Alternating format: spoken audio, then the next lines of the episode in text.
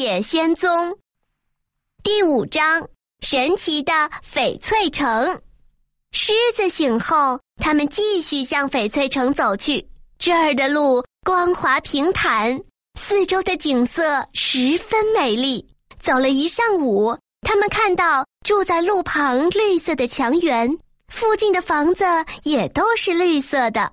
有些居民跑出来看他们，但没人敢走近他们。啊，这一定是奥之国了。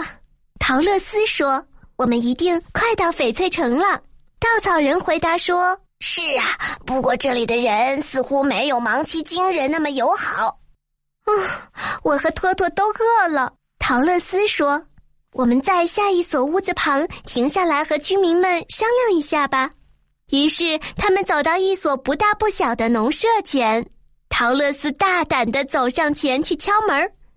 一个妇人把门打开一条缝，问道：“孩子，你要什么？为什么和一只大狮子在一起？请问可以让我们在您这儿过一夜吗？”陶乐斯问道。“狮子是我们的朋友，它绝不会伤害任何人的，因为它是一个最最胆小的狮子。”妇人想了一想，让他们进了屋。屋子里除了妇人以外，还有一个男人和两个小孩子，他们围在桌子旁。陶乐斯和伙伴们吃到了一顿美好的晚餐。夜晚，妇人给陶乐斯和托托一张床睡觉，狮子就守卫在他的房门口。稻草人和铁皮人整夜不作声的站在一个角落里。第二天，太阳刚升起的时候。陶乐斯和伙伴们就告别夫人一家，继续出发了。走着走着，他们突然看见一道绿光在前方的天空中闪耀。陶乐斯高兴地说：“啊，那一定是翡翠城了！”当他们越走越近时，绿光愈来愈亮了。他们终于走到了目的地，面前那扇用翡翠做的城门在阳光里闪闪发亮。陶乐斯拉响城门旁边的铃，随着叮铃铃的响声，城门打开了。他们走进一间高拱的房子里，四周的墙上装嵌着无数的翡翠。一个像芒奇金人一般大小，连皮肤都是浅绿色的男人，穿着绿色服装，站在他们面前问：“你们来翡翠城有什么事情吗？”陶乐斯回答说。我们来这里拜访伟大的奥芝。这个人听了十分吃惊，已经许多年没人想见奥芝了。他疑惑的摇着头说：“他的力量是可怕的。如果你们为一个空想或者是一些愚笨的事去打扰这位伟大的魔术家，也许他会发怒的。虽然他是善良的，他把翡翠城管理的井井有条。”我可以带你们到他的宫殿里去，但是你们必须戴上眼镜。翡翠城的亮光会射瞎你们的眼睛，就是住在这个城里的人们也必须日夜戴着眼镜。然后他打开旁边的箱子，为陶乐斯和他的伙伴们各自选取了大小合适的绿玻璃眼镜戴上，再全用钥匙锁紧。接着，这个守门人自己也戴上了眼镜，领着他们进了城。虽然陶乐斯和他的伙伴们都戴着绿眼镜，但是他们还是被这个城市神奇的光芒炫迷了。用绿大理石造成的美丽的屋子，漫布在各条街上，到处都是闪闪发光的翡翠。一块块的窗子都镶嵌着绿色的玻璃，排列在街上的店铺里面的每一件东西都是绿色的，绿的糖果、绿的鲍玉鼠粒，还有各种各样的绿鞋子、绿帽子和绿衣衫。城市上空，太阳的光线给染成绿色，也闪耀着淡淡的绿光。在这里，来来往往的男女老少全穿着绿衣服，连皮肤也略带绿色。他们都惊讶地注视着陶乐斯和他的伙伴们。这里的每一个人都很快乐、满足，一脸幸福。守门人带他们来到这城市的中心——大魔术家奥芝的宫殿。有一个长着一丛绿胡须、穿着绿色制服的士兵站在门前。守门的人对他说：“这里有几个客人，他们要求见伟大的奥芝。”士兵回答说：“到里面来，我会去向他通报。”过了一会儿，他带回了奥芝的口信。奥芝允许你们见他，但你们必须单独去见他，并且每天只准会见一个。你们需要在宫中停留几天？我准备好几个房间，让你们可以舒服的休息。谢谢你，陶乐斯高兴的回答说。士兵吹了一下绿色的口笛，立刻有一个可爱的绿发绿眼、穿着绿丝袍的年轻女郎走进屋子里。她向陶乐斯低低的鞠了一躬，说：“跟我来，我带您去房间吧。”陶乐斯的房间是一间美丽可爱的小房间，有一张柔软舒服的床，衣橱里有许多用绸缎和天鹅绒做的绿衣服，全部很适合陶乐斯穿。请您不要客气，女郎说：“如果您有什么需要，就请摇这个铃，明天早晨奥芝会差人来请您过去的。”女郎说完就离开了。随后，绿衣女郎把其余人领到各个房间去，但是房间对于稻草人是毫无用处的。他站在房间的门口，傻乎乎的看着墙角的蜘蛛织网，等待着天亮。而铁皮人虽然不会入睡，但是因为记得过去他是血肉的身体，则躺在床上。整夜上上下下的运动着他的关节，确保他关节能做良好的动作。狮子其实不喜欢独自被关在一所房间里，它跃上床去，像猫一样的翻滚，呜呜的叫着，很快就睡着了。第二天早晨，陶乐斯被绿女郎带进奥芝的王宫。只见屋中央绿色大理石宝座的正中有一个非常巨大的光秃秃的头，没有身体，也没有手或脚，脸上只有一双眼睛和鼻子及嘴巴。正当陶乐斯在惊奇和恐惧中凝视着时，那一只眼睛慢慢的转动着，尖锐的、坚定的注视着他。于是，那嘴巴也动了。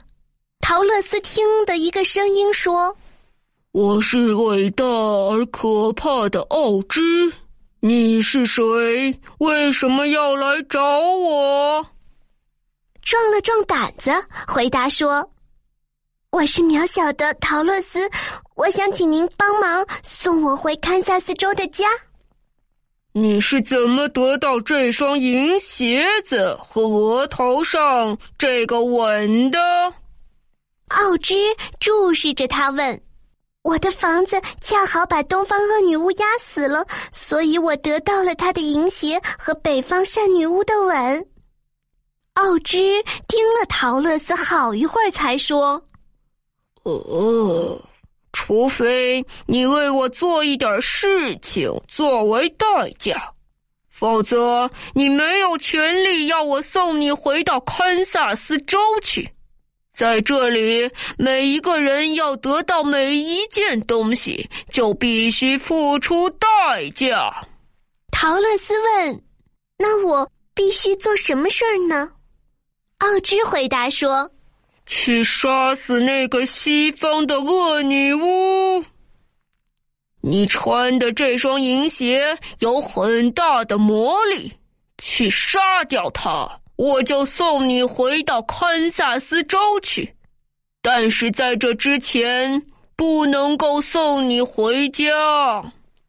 陶乐斯失望的哭了起来。我不愿意去伤害任何人。他呜咽着说：“何况我根本没有能力杀死他呀！”你这么伟大而强有力，你自己不能够杀死他，怎么能指望我去呢？奥芝说：“我不管，只有恶女巫死了，你才可以回去。不完成就别再来求我了。”于是陶乐斯伤心的离开了宫殿，把这个消息告诉了他的伙伴们，大家都感到很忧愁。第二天早晨。绿胡须士兵带稻草人去见奥芝。稻草人看见宝座上坐着一位戴着皇冠、肩膀上长着一双翅膀的可爱妇人。稻草人向这个美丽的妇人鞠躬。妇人温和地注视着他说：“我是伟大而可怕的奥芝。你是谁？为什么要来见我？”稻草人十分吃惊，他所看到的不是陶乐斯告诉他的那个大头。他勇敢的回答他：“我是稻草人，没有脑子，所以我想请你在我脑壳里放一个脑子，让我能变得聪明会思考。”妇人说：“为什么我要为你这么做？”稻草人回答说。因为你是聪明和强有力的大魔术家奥芝，没有其他的人能够帮助我。呵，我从来不把恩惠给不付报酬的人。奥芝说：“但是这件事，我很高兴的答应你。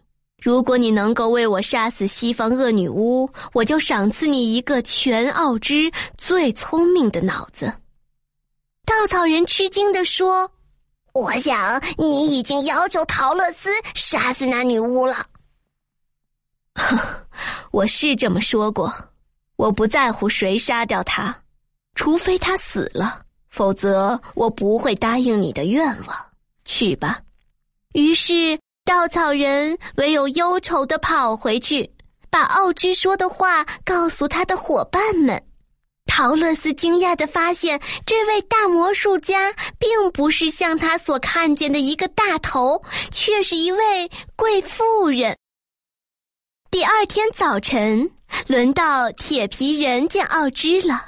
他所看见的既不是大头，也不是富人，奥芝已经变成了一只可怕野兽。野兽发出怒吼。我是伟大而可怕的奥芝，你是谁？你为什么要来找我？我原本是一个樵夫，被东方恶女巫迫害，不得不用铁皮换掉我的身体。现在我没有心了，我请求你给我一颗心，使得我可以像别人一样恋爱。铁皮人说。奥芝发出低低的咆哮，粗暴的说道。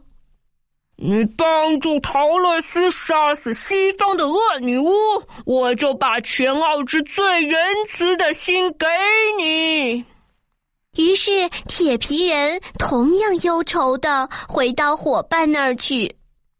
终于轮到狮子见奥芝了，他吃惊的发现宝座上的是个烧得炽热的火球，一个低沉平静的声音从火球里发出来。我是奥芝，你是谁？你为什么要来见我？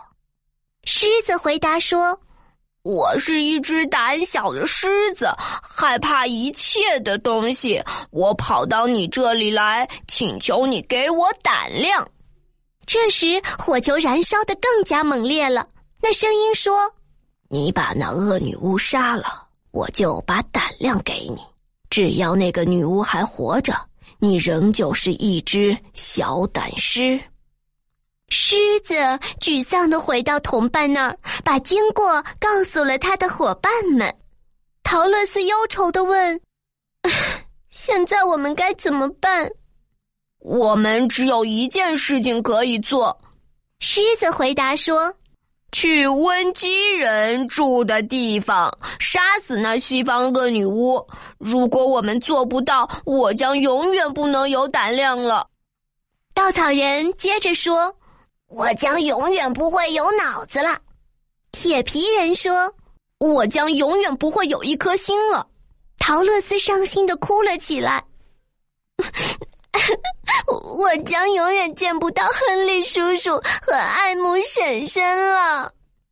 陶乐斯开干他的眼泪，说道：“我想我们必须去尝试一下，虽然我并不想去伤害什么人。”那我们同你一块儿去。他的伙伴们齐声说。晚上，他们为旅程做准备。铁皮人在绿魔石上磨砺他的斧头，并在他的关节上全部加了油。稻草人给自己添进了新鲜的稻草。陶乐斯把新的油漆涂在他的眼睛上，使他可以看得更加清楚一些。那个绿衣女郎待他们十分友善，把食物放满在陶乐斯的篮子。并且把一个小铃用一条绿丝带绑在托托的脖子上。